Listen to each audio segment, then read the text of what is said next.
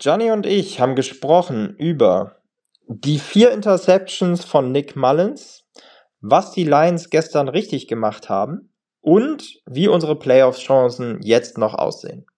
Viel Spaß beim Reinhören.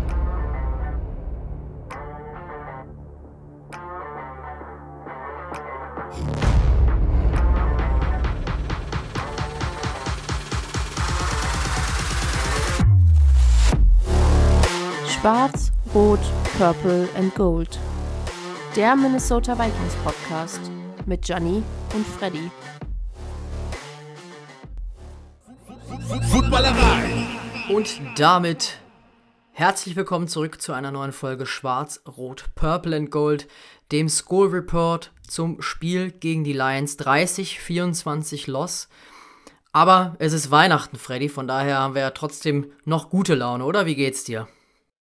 Ja, es hilft ja nicht. Äh, von daher, genau, allen da draußen erstmal frohe Weihnachten und an dieser Stelle auch schon mal äh, direkt eine Entschuldigung. Wir sind ein bisschen spät dran, äh, ist man von uns so nicht gewohnt und leider wahrscheinlich auch nicht in perfekter Soundqualität. Wir hatten das ein oder andere technische Problem mit meinem Mikro, aber ähm, genau, das hält uns natürlich nicht ab. Äh, jetzt doch nochmal leider diese Niederlage tiefer zu analysieren. Wie ja, hast du denn äh, Heiligabend verbracht? Ich habe es dann doch im Real Life geschaut tatsächlich. Ich habe es nicht live geguckt. Ähm, ansonsten ganz normal mit der Familie. Ähm, ja, habe mich dann leider doch noch spoilern lassen durch die, durch die NFL-App. Ist echt doof, wenn man dann irgendwie dann die Nachricht bekommt, die Lions haben die Division gewonnen und man irgendwie gerade im ersten Quarter ist. Das ist schon ein bisschen eklig, ne? Ja, dann sitzen wir im gleichen Boot. Bei mir war es äh, auch ziemlich eklig. Ich habe immer mal wieder so nebenbei, äh, habe ich es dann doch nicht geschafft, ganz wegzuschauen und habe dann immer mal wieder ähm, nach dem Essen äh, reingeschaut ähm, und wollte eigentlich die komplette zweite Hälfte Real Life gucken. Und zack, äh, hat ISBN, als ich den äh, Ton, äh, als ich den Laptop aufgeklappt habe, dann einfach den Ton angehabt und ähm, ja, so Highlight-Plays angefangen zu, äh, zu zeigen. Und ja, war ein bisschen ärgerlich, ähm, weil ich anscheinend den, den ESPN-Tab noch offen hatte. Und dann habe ich natürlich auch direkt den Score gesehen. Ja, sowas ist dann immer nervig, das sage ich immer. Deswegen, ich glaube, ich kann das auch nicht nochmal real life machen. Wenn, dann gucke ich das Ergebnis, gucke mir dann das Game in 40 am nächsten Tag an oder so, aber schon mit dem Ergebnis. Habe ich dann auch so gestern Abend dann noch gemacht, nach äh, irgendwie um, um Mitternacht oder so, weil wo dann hier mal Ruhe war. Ich hätte dann auch nicht mehr das Real Life so lang schauen wollen. Aber ja, so ist es dann doch. Äh, wir haben trotzdem noch ein paar gute Nachrichten. Fangen wir erstmal so damit nochmal an. Wir haben einige neue Patreons, die wir einmal begrüßen möchten. Einmal Aaron, ähm, dann Fertig, Schrägstrich Till, da bin ich mir nicht ganz sicher, wie, wie er denn heißt. Äh, mehrere Namen da angegeben bei der E-Mail-Adresse. Lars, Manuel und Marc Lukas. Grüß euch.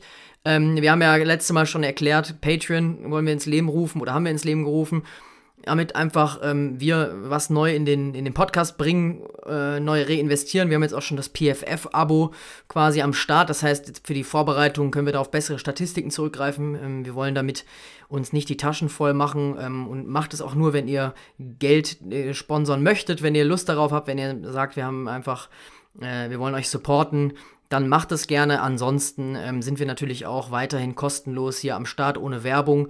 Über die Footballerei bekommen wir nämlich äh, außer dem Tool, sage ich jetzt mal, ähm, keine andere Unterstützung, falls ihr euch das fragt. Und auch mit dem Fanclub logischerweise sind wir ja sonst nicht verbandelt, außer dass wir Mitglied sind. Ähm, deswegen haben wir uns das überlegt und äh, freuen uns da, dass das auch auf positive Resonanz stößt. Vielen, vielen Dank an euch und euch ganz besonders natürlich nochmal ein Dankeschön. Und aktuell sind auch keine Bonusfolgen geplant oder ähnliches, aber wir haben schon einige Ideen. Stay tuned auf jeden Fall, wenn ihr da Patreon-Supporter seid. Ähm, und wir hatten noch ein Gewinnspiel am Laufen am Freitag, haben dann gesagt, dass äh, bis zum Kickoff gegen die Lions das Ganze stattfindet. Iron-Eagle21, du hast die Cap gewonnen, du wurdest auch schon auf Instagram angeschrieben. Herzlichen Glückwunsch an der Stelle von uns. Glückwunsch und auch nochmal ganz, ganz vielen Dank an unsere neuen Patreon-Supporter. Dann lass uns aber mal aufs, ähm, aufs Spiel gucken, Johnny. Es ging ja gar nicht mal so gut los, ne? Ja, genau. Wir sind schon erstmal mit einigen Verletzten reingegangen. Brian O'Neill äh, wurde nicht fit. Einige waren auch äh, ja, eher, sag ich mal so, haben sich ins Spiel geschleppt. Äh, Byron Murphy ist auch ausgefallen. Das hat man gemerkt. Ähm, der Opening Drive der Lions direkt mit einem Touchdown von Montgomery. Ähm, Seit neun Games haben wir keinen Opening Drive Touchdown mehr zugelassen. Gestern war es dann mal wieder soweit. Ähm, und generell äh, seit Week 6 eigentlich eine super Defense. Da haben wir gestern wenig von gesehen. Die Lions haben direkt acht Minuten von der Uhr genommen, 14 Plays und Goff hatte sehr, sehr viel Zeit, oder? Ja, viel zu viel Zeit. Ähm, wir haben dann auch ähm, ja, keinen kein Druck auf ihn bekommen. Die Verletzung von äh, TJ Warnham hat natürlich ähm, auch nicht geholfen. Ja, und äh, gefühlt konnten wir die, den Lions äh, den ganzen Tag nicht wirklich gefährlich werden, trotz unserer Blitzes. Mullins ist eigentlich ganz okay reingekommen, würde ich mal sagen. Also zumindest, wenn man so das Spiel isoliert betrachtet. Ich mache mir dann immer, so machst du es ja auch, glaube ich, Play-by-Play Notizen, weil man ja nicht weiß, wie das Spiel ausgeht. Von daher habe ich mir raufgeschrieben, sehr gut reingekommen. Ähm, durch eine Holdingstrafe bleibt unser Drive dann aber erst am, ähm, am Leben. Und wir haben da schon Glück, weil Brian Branch die Interception liegen lässt. Hat so ein bisschen, ja, ich will gar nicht sagen, äh, gezeigt, in welche Richtung das geht gestern. Aber wir haben trotzdem dann 7-7 direkt mit Ty Chandler ausgeglichen. Madison war fit, aber äh, Kevin O'Connell hat gesagt, also zumindest fit in dem Sinne, dass er, dass er spielen möchte, dass er spielen kann. Aber ähm, wir haben Ty Chandler eigentlich ausschließlich auf dem Feld gesehen und der hat direkt eigentlich ganz gut losgelegt, ne? Ja, absolut. Also besser hätte man sich das äh, eigentlich nicht wünschen können. Und dann später, ähm, wenn wir insgesamt mal drauf gucken, sind wir natürlich, äh, hat der Spielstand das auch so ein bisschen geschuldet, dass wir insgesamt, äh, das darf man eigentlich gar nicht erzählen, aber sind wir als Team auf elf Rushes gekommen. Ähm, Davon dann einer auch noch von Nick Mullins, insgesamt acht Rushes von äh, Ty Chandler für 17 Yards äh, und eben dieser Touchdown. Also es ging eigentlich äh, sehr, sehr gut los, aber dann auch, was Rushing anging, äh, rapide bergab. Und ich habe so ganz nicht verstanden, warum wir dann, ähm, als wir noch, also als es noch knapp war, als es längere Zeit dann ja auch 7-7 stand, warum wir davon ähm, so ein Stück weit dann uns entfernt haben. Ja, die Lions haben schon eine sehr, sehr gute Run-Defense. Das haben wir auch schon in unserem Warm-up gesagt. Die sechstbeste äh, Rushing Defense, was äh, Yards per Attempt angeht, laut PFF. Also hat natürlich auch schon, schon ordentlich da äh, immer Druck auf uns bekommen. Und Ty Chandler ist auch noch, ja, ist einfach äh, jung noch. Trotzdem will das gar, soll es gar keine Ausrede sein. Wir haben einfach dazu wenig ähm, versucht, gerade auch um Mullins zu entlasten. Ähm, Im nächsten äh, Drive der Lions eigentlich auch super ins Spiel gekommen dann. Tackle von Beinem, Ivan Pace recovered ein Fumble. Da dachte ich, genau in die Richtung muss es gehen, gerade zu Hause im Whiteout-Game hier an ein Heiligabend. Ähm, aber auch bei uns sah es dann nicht mehr ganz so positiv aus, ne?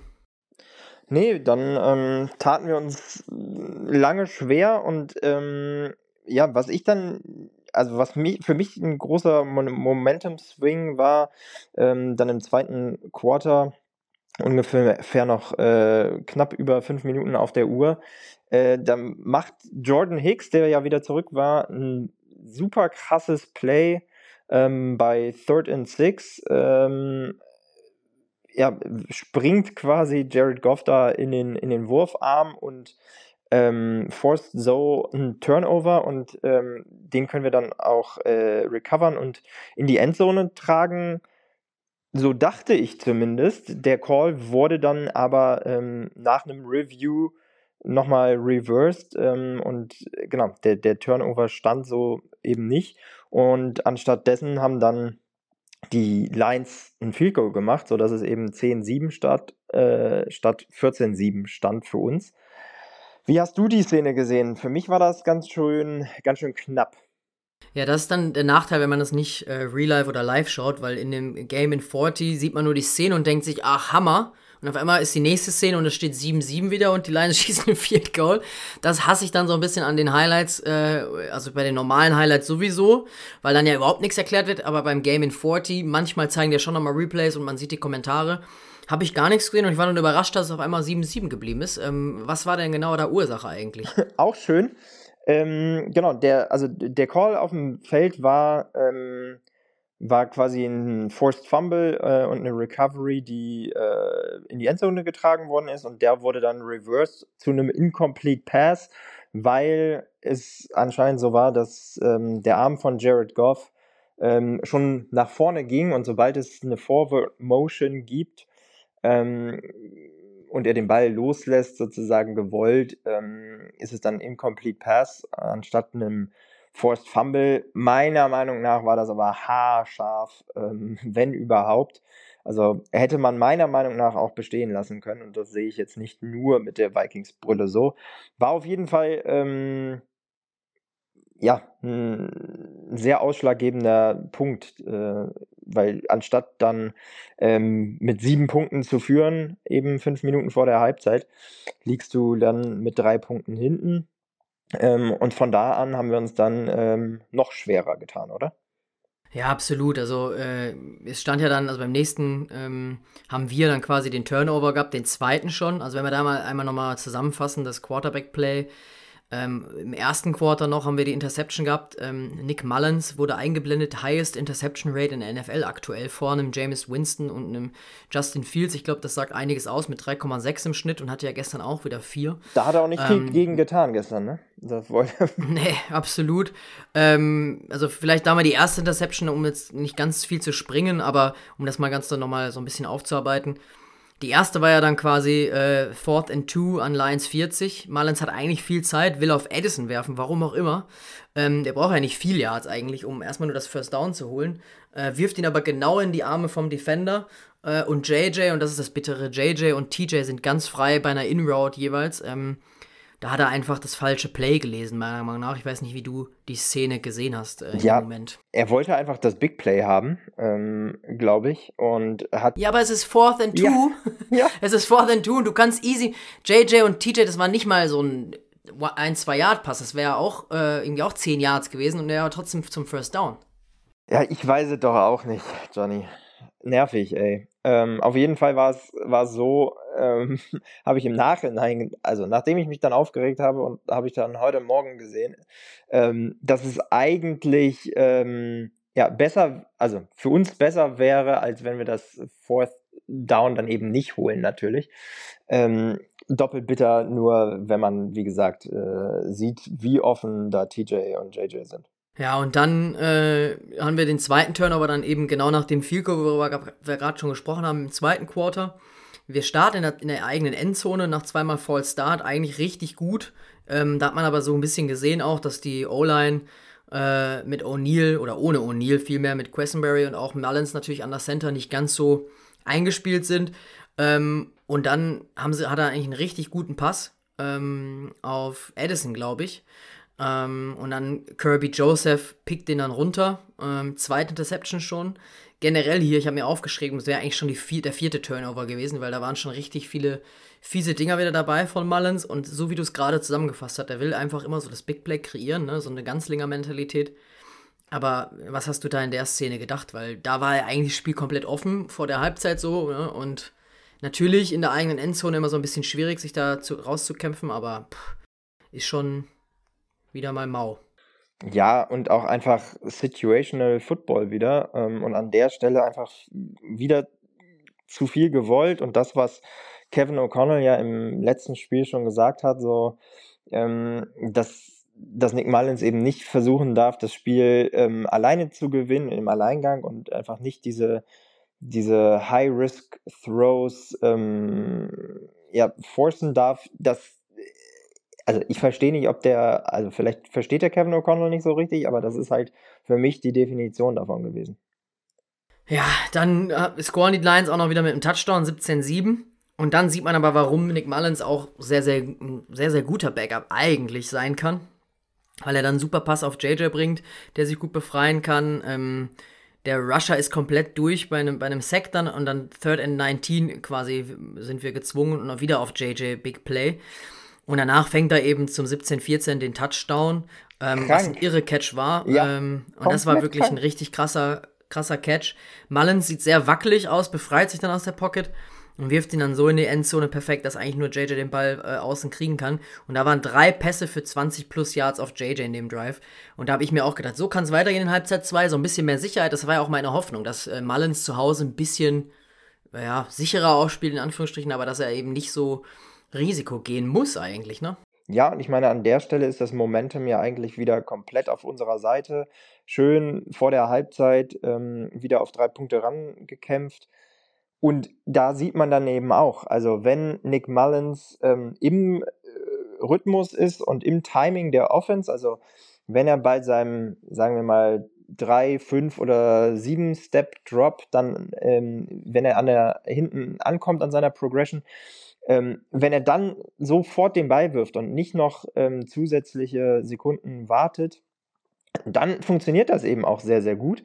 Ähm, aber sobald er so ein bisschen, äh, ich sag mal, vom Rhythmus, der, den die Offense eigentlich diktiert, abweicht, ähm, sieht man dann eben leider auch, wie, wie fehleranfällig er ist. Genau, weil dann kommen wir nämlich in die, in zweite, in die zweite Hälfte im dritten Quarter. Mm, dann auch wieder richtig gute Plays eigentlich mit Hawkinson, Chandler auch wieder mehr involviert. Ähm, Habe ich mir auch gefragt, warum wir den da nicht mehr eingesetzt haben. Klar, natürlich die Lions, wie gesagt, ne, eine sehr gute Run-Defense, aber ähm, war da quasi so ein bisschen, so ein bisschen schwierig. Ähm, ja, da auch in den Highlights, ich glaube, da waren. Also, sorry, dass ich da ja. unterbreche, aber das verstehe ich nicht. Also, du bist ähm, zu Hause, ähm, liegst drei Punkte hinten, es ist alles drin. Ähm, Ty Chandler sah die letzte Woche richtig, richtig gut aus. Ja, die Lions Run Defense haben wir ja schon ähm, analysiert im, äh, im Warm-up zum Game. Die sieht richtig gut aus und ist auch richtig gut von den Stats her, aber du kannst nicht einem Backup-Quarterback mit Nick Mullins, ähm, sag ich mal, keine Option geben, ähm, den kompletten Druck auf ihm lasten haben und äh, ihn dann in am Ende 36 ähm, Attempts zwingen und eigentlich ähm, konnten die Lions sich ja komplett darauf einstellen, dass jeder ähm, Spielzug ein Passspielzug ist. Ja, das stimmt. Also da ist natürlich so ein bisschen Variabilität äh, gefragt. Ähm, trotzdem haben wir es geschafft dann, oder in Mullins sieht man mal wieder, wenn der Plays kreiert, dann, dann sieht es direkt spektakulär aus mit einem 47-Yard-Pass auf KJ Osborne, der sich ähm, dann sehr gut in die Lücken eigentlich gebracht hat, die Jordan Addison, der raus musste mit einem High Ankle Sprain, das wissen wir jetzt. Das heißt, der ist Week to Week, da gab es schon ein Update heute und auch TJ Hawkinson, der raus musste. Bei dem leider nicht so gute News. Der hat sich vermutlich, es ist noch nicht 100% confirmed, aber das Kreuzband gerissen. Das heißt, den sehen wir diese Saison leider nicht mehr. Ähm, ist schon sehr, sehr hart. Wir haben, da stand es dann 21-17. Wir haben das erste Mal ähm, dann auch geführt im Spiel. Ja, irgendwie so ein bisschen Beigeschmack natürlich, wenn die beiden Offensive Playmaker neben JJ auch wieder verletzt raus müssen, ne? Ja, also diese Saison ähm, darfst du über Verletzungen eigentlich gar nicht reden. Ähm, ich will mir gar nicht ausmalen, so die letzten Wochen, was möglich gewesen wäre, wenn äh, Nummer 8, also Kirk Cousins, fit geblieben wäre und jetzt, ähm, ja, ich meine, man hat es gesehen, Jordan Hicks dann lange Zeit raus ähm, äh, und jetzt eben mit einem äh, TJ Hawkinson, der sicherlich neben einem Justin Jefferson ähm, und einem Jordan Addison unser wichtigster Playmaker in der Offense ist, ähm, das ist schon extrem bitter. Vor allem jetzt natürlich auch noch mit den Playoff-Implikationen. Da schauen wir nach, dem, nach der Summary nochmal so ein bisschen drauf. Ähm, die Lions sind dann wieder so ein bisschen schneller im Drive gewesen. Laporta zum First Down, den habe ich zum Glück wenig gesehen gestern, aber die Lions mussten ihn ja gar nicht einsetzen, weil Gibbs war ja die ganze Zeit drin mit einem Long Run. Lässt Evans da sehr schlecht aussehen, der generell gestern nicht so ein gutes Spiel hatte, oder wie hast du ihn gesehen? Nee, viele unglückliche Situationen. Ähm, das ein oder andere Mal dann auch im Tackling. Unglücklich hat sich, glaube ich, ähm, das ein oder andere Mal leider den, den Knöchel brechen lassen. So sah, es, so sah aus, als er versucht hat, das Tackle zu machen.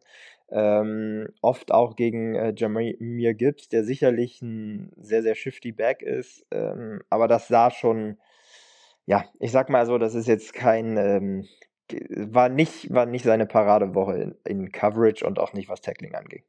Genauso nämlich auch dann beim Touchdown zum 23-21, kurz darauf in der Red Zone auf äh, Amon Ra Sam Brown, der wieder ein richtig gutes Spiel gemacht hat gestern.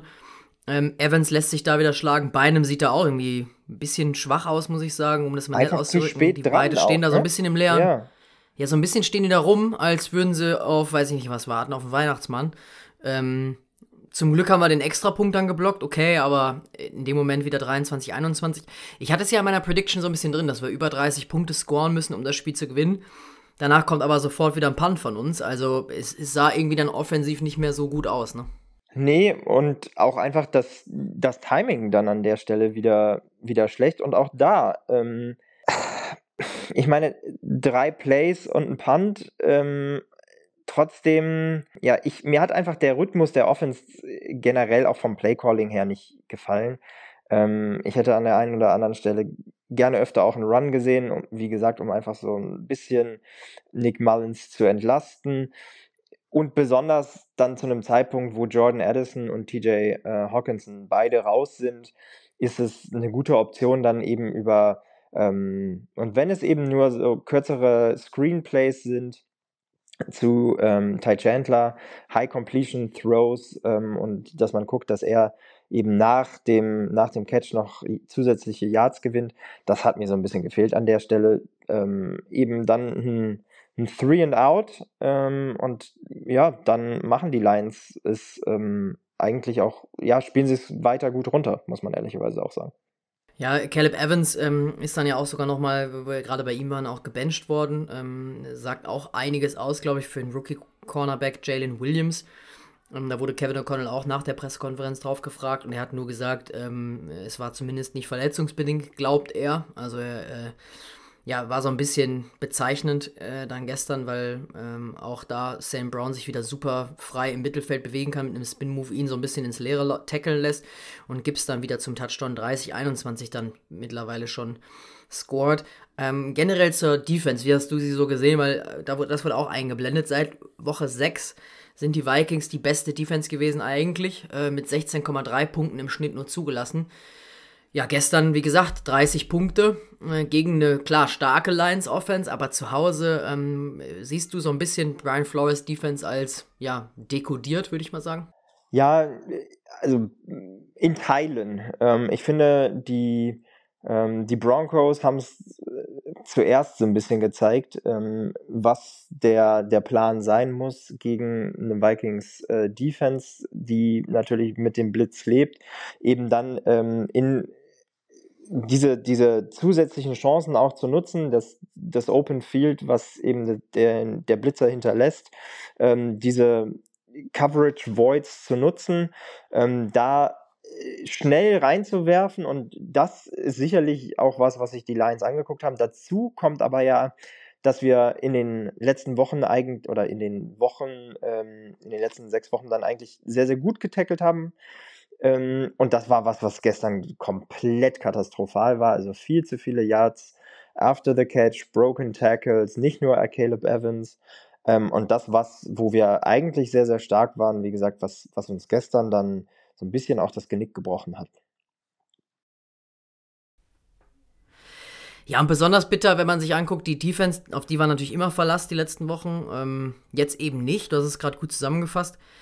Aber vor allem dann eben, wenn man äh, sieht, äh, Mullins eigentlich mal wieder uns so ein bisschen ins Spiel bringen soll, äh, Dritter und 18, wirft den Ball dann ganz tief auf JJ, aber so ein bisschen, ja klar, JJ haben wir auch schon mal gesagt, musst du immer anwerfen und den kannst du auch immer anwerfen. Der hat gestern auch wieder Dinge gefangen. Da denkt man sich, die fängt kein anderer in der Liga.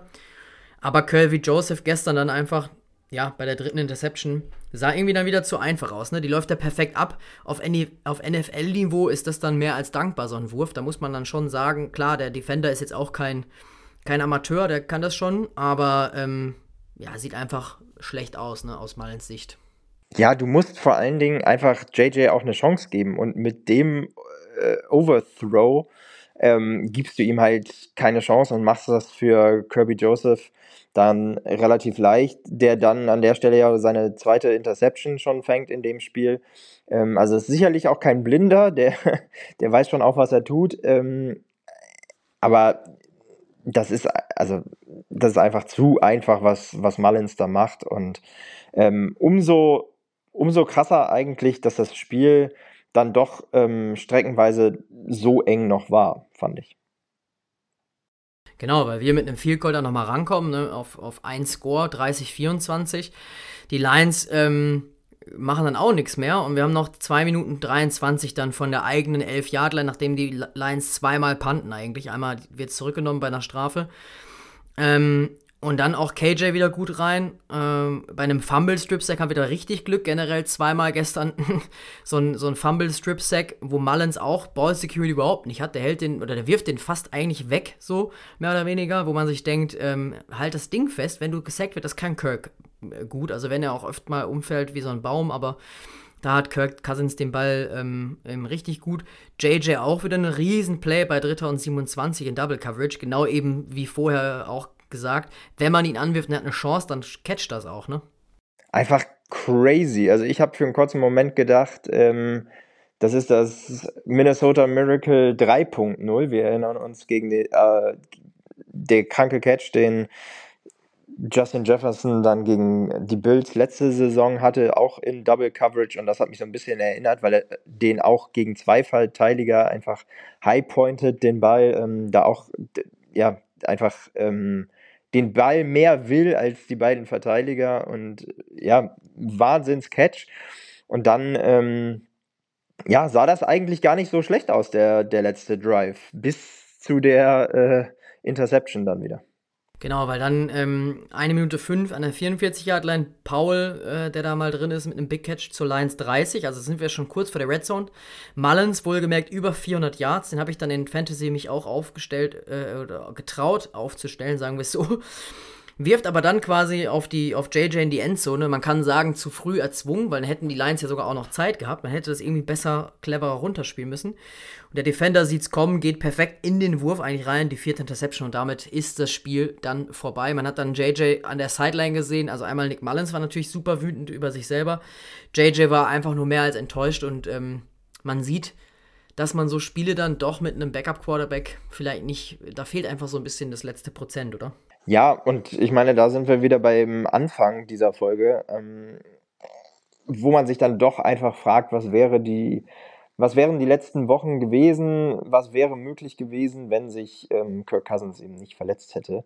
Und an dieser Stelle muss man dann sagen, wird es dann einfach der Unterschied zu ähm, eklatant zwischen Kirk Cousins und eben einem mittelmäßigen Backup-Quarterback, wie, wie ich äh, eben Nick Mullins einschätze.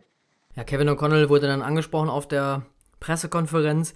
Er hat gesagt, ähm, er, er schätzt Nick Mullins aggressive Spielweise, ähm, dass Nick die ganze Zeit sich gebettelt hat mit der, mit der Defense der Lions. Manche Interceptions sind schwer, klar, ähm, nachzuvollziehen, aber es ist natürlich auch immer, geht dann wirklich auch um Zentimeter im Spiel, was völlig in Ordnung ist manchmal. Also hier und da ist es auch verständlich. Gerade jetzt, sag ich mal, dieser eine Ball auf, auf JJ vielleicht, okay. Aber trotzdem waren wieder eklige Dinge drin und dann hat Kevin O'Connell auch noch eben gesagt, dass sie versuchen werden, das, den Gameplan noch stärker an ihn anzupassen, dass sie ihn, ihm, ihm besser coachen möchten. Ähm, das klingt alles danach, als würden wir Nick Mullins auch jetzt in den letzten zwei Spielen gegen die Packers und Lions dann nochmal sehen, oder? Ja, absolut. Und für mich an der Stelle nicht hundertprozentig nachvollziehbar, warum man sich so schnell dann ähm, zu so einem Statement vielleicht hinreißen lässt. Ähm, wir haben das ja schon auch deutlich bedachter von Kevin O'Connell gesehen und gehört, dass er eben sich selber und dem Coaching-Staff nochmal die Zeit gibt, auch die besten Optionen zu evaluieren. Gerade jetzt, glaube ich, auch, wenn man sieht, dass vielleicht ein TJ Hawkins ein länger ausfällt, auch ein ähm, Jordan Addison ist ja zumindest mal fraglich fürs, fürs nächste Spiel. Ähm, unsere Playoff-Chancen, auf die wir ja gleich noch zu sprechen kommen, bei den Division Standings sind ungefähr bei 50 Prozent und für mich jetzt eigentlich, ja, die Frage, ob man nicht nach dem zweiten Spiel mit so vielen Turnovern ähm, sich dann selber die Chance gibt, um äh, Jaron Hall mal zu evaluieren in den letzten zwei Spielen. Ja, ich meine, umso bitterer, wir sagen es nochmal, ähm, ist einmal die Verletzung von TJ Hawkinson, der sich wohl das Kreuzband gerissen hat. Jordan Addison eben mit einem High Ankle Sprain von Woche zu Woche schauen muss. DJ One eben auch runtergefahren mit einem, äh, der hat sich das, den Quadrizeps gerissen, also auch keine leichte Verletzung, sicherlich auch out for season. Ich finde es auch jetzt richtig schwer zu bewerten. Also einerseits äh, denke ich da immer an unseren Optimisten Freddy und hofft dann irgendwie noch, dass wir in die Playoffs kommen, ne? dass wir irgendwie gegen die Packers jetzt zu Hause gewinnen und dann nochmal in Detroit. Eventuell spielen die mit Teddy Bridgewater. Ähm, Im letzten Spiel vielleicht schon die so ein bisschen, äh, könnte ich mir vorstellen und geben dem nochmal ein Spiel, weil der nach der Saison seine Karriere beenden wird. Wäre natürlich auch wieder typisch, äh, wenn die Lions, so wie sie jetzt genau gegen uns die Division seit zum ersten Mal ja eigentlich, seitdem es der NFC North heißt, ähm, seit 2002 gewonnen haben. Vorher 93 gewonnen mit NFC Central damals noch unter dem Namen. Trotzdem, die Seahawks spielen noch gegen die Steelers und Cardinals und die Rams gegen die Giants und 49ers. Wir sind jetzt aus dem Playoff-Rennen erstmal raus an Nummer 8 in der NFC. Und gleichzeitig denke ich dann wieder auf der anderen Seite, hat das Team, ja okay, das Team hat es schon verdient, aber von den Leistungen her und vom Verletzungspech sind wir einfach sowas vor mit dem Rücken zur Wand, mehrmals diese Saison gewesen, ähm, dass es diese Saison einfach echt schwer wäre, wenn wir in die Playoffs kommen. Vor allem, weil ich mir dann denke, okay, vielleicht gewinnst du, wenn du Glück hast, eine Runde, aber was dann? Also langfristig gesehen, hilft das dem Team doch nicht weiter, oder?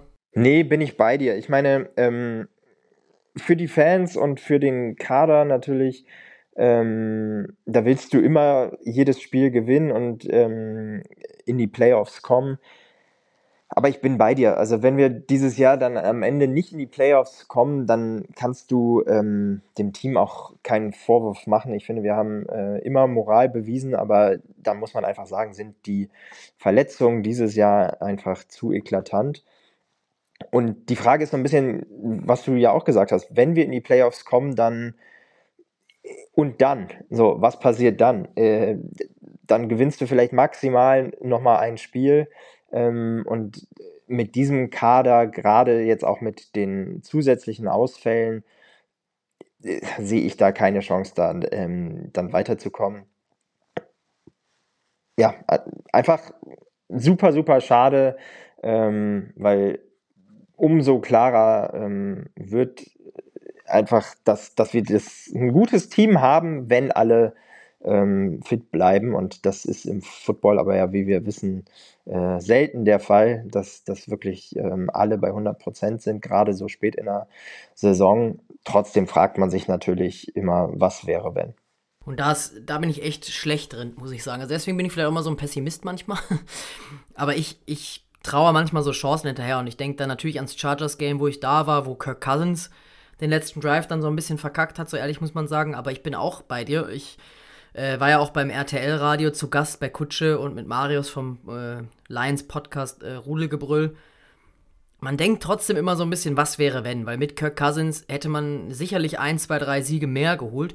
Und Ben Lieber hat es auch perfekt zusammengefasst, so was Nick Mullins angeht. Er hat immer so eine gewisse Carelessness. Also er, er wirft manchmal Bälle, wo man sich denkt, ihm ist jetzt eigentlich scheißegal, ob der Ball ankommt oder nicht. Ähm, hat natürlich manchmal diese ganz länger Mentalität im Positiven, dass, sie, dass er JJ in Triple Coverage anwirft. Aber man sieht jetzt einfach auch, was wir an Kirk Cousins haben und alle Kirk Cousins Hater da draußen, egal ob Vikings-Fans äh, oder nicht, sehen einfach, was das für ein starker Quarterback ist. Und ich bin auch eher so dabei zu sagen, die Saison ist völlig verkorkst und ähm, ich finde es schade, weil es sind noch zweimal jetzt Vikings äh, Sonntage, ähm, sogar ja Sonntagnacht äh, an, an Neujahr sozusagen, also in Silvester hier. Schon irgendwie schade, wenn man dann weiß, dass es erstmal wieder für lange Zeit das letzte Vikings-Spiel dann, ne? Ähm, im, im Januar dann.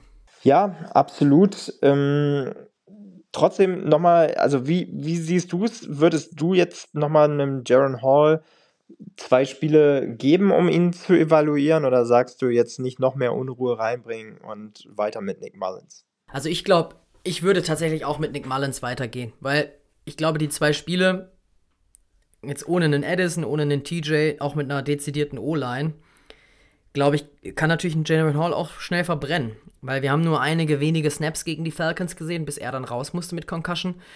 Das sah erstmal okay aus, aber wenn der jetzt, stell dir mal vor, der wirft gegen die Packers zu Hause, die jetzt auch zum Glück gerade nicht mehr so gut spielen wie vor ein paar Wochen.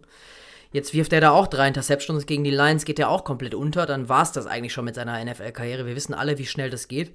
Da würde ich jetzt gar nicht so viel riskieren. Ich glaube, Kevin O'Connell hat seinen Job sowieso sicher. Der hat ähm, gerade mit so einer Verletzungsmisere und mit dem fünften Quarterback oder vierten Quarterback, den er da jetzt aufstellt diese Saison, bewiesen, dass er das gut managen kann, dass er natürlich auch noch ein junger Headcoach ist. Aber ich bin eher dafür zu sagen, wir versuchen dann nächstes Jahr nochmal einen Angriff mit Kirk Cousins, nochmal vielleicht ein oder zwei Jahre ihm verlängern, Hunter verlängern, JJ verlängern und ähm, ein bisschen was in die D-Line investieren, wo, wo es definitiv fehlt ähm, zumindest über eine lange Saison hin, auch nochmal ein bisschen in die Kadertiefe gehen und dann nochmal vielleicht ein, zwei Jahre versuchen, äh, mit Kirk Cousins das Ganze zu managen und vielleicht Jaron Hall dann eben die Zeit zu geben, das habe ich ja schon öfter gesagt, ihn besser zu evaluieren, ihm die Zeit zu geben, was von vornherein der Plan war von Quasey, von Kevin O'Connell. Deswegen fände ich es irgendwie so ein bisschen auch fatal, ihn da jetzt einfach reinzuwerfen, nur weil Nick Mullins jetzt auch nicht performt, weil ich, ich beende die Saison dann lieber 7 zu 10 oder 8 zu 9 ähm, verpasst die Playoffs, hab dann vielleicht irgendwie Pick 15 oder so. ähm, anstatt jetzt Jaron Hall reinzuwerfen. Im Best Case ist der natürlich super, aber das heißt ja auch für nächste Saison nichts, weil ich glaube nicht, dass wir den dann nächstes Jahr auf Starter sehen werden. Ja, also ähm, ich hätte ihn gerne mal gesehen, die letzten zwei Spiele. Ähm, klar, da bin ich schon bei dir, hast du natürlich so ein bisschen die Gefahr, dass du ähm, ihn verbrennst mit einem Kader, der nicht ähm, bei 100% ist. Ähm, trotzdem einfach, um auch ein Gefühl zu kriegen, auch für die Draft, wo man steht und ob man ähm, vielleicht längerfristig dann doch mit ihm planen kann. Sicherlich dann hinter einem, ähm, also nicht als Nummer 1 direkt ab nächster Saison und hoffentlich aus meiner Perspektive hinter Kirk Cousins. Jetzt heißt erstmal, genießt die Tage nochmal mit der Familie. Ähm, erholt euch so ein bisschen vom Vikings-Stress. so muss man es tatsächlich erstmal sagen. Ähm, und bis dahin würde ich sagen, Skol. Skol und weiterhin schöne Feiertage.